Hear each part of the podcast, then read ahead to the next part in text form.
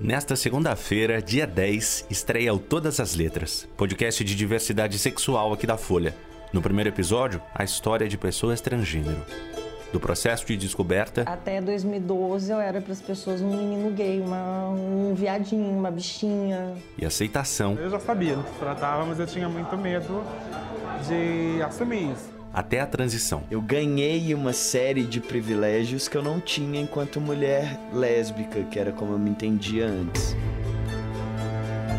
Eu sou Renan Suquevicius e te espero a cada 15 dias no Spotify, Deezer, Apple Podcasts, Google Podcasts e outros aplicativos. A gente passa a respeitar o que a gente conhece. Vem conhecer o Todas as Letras.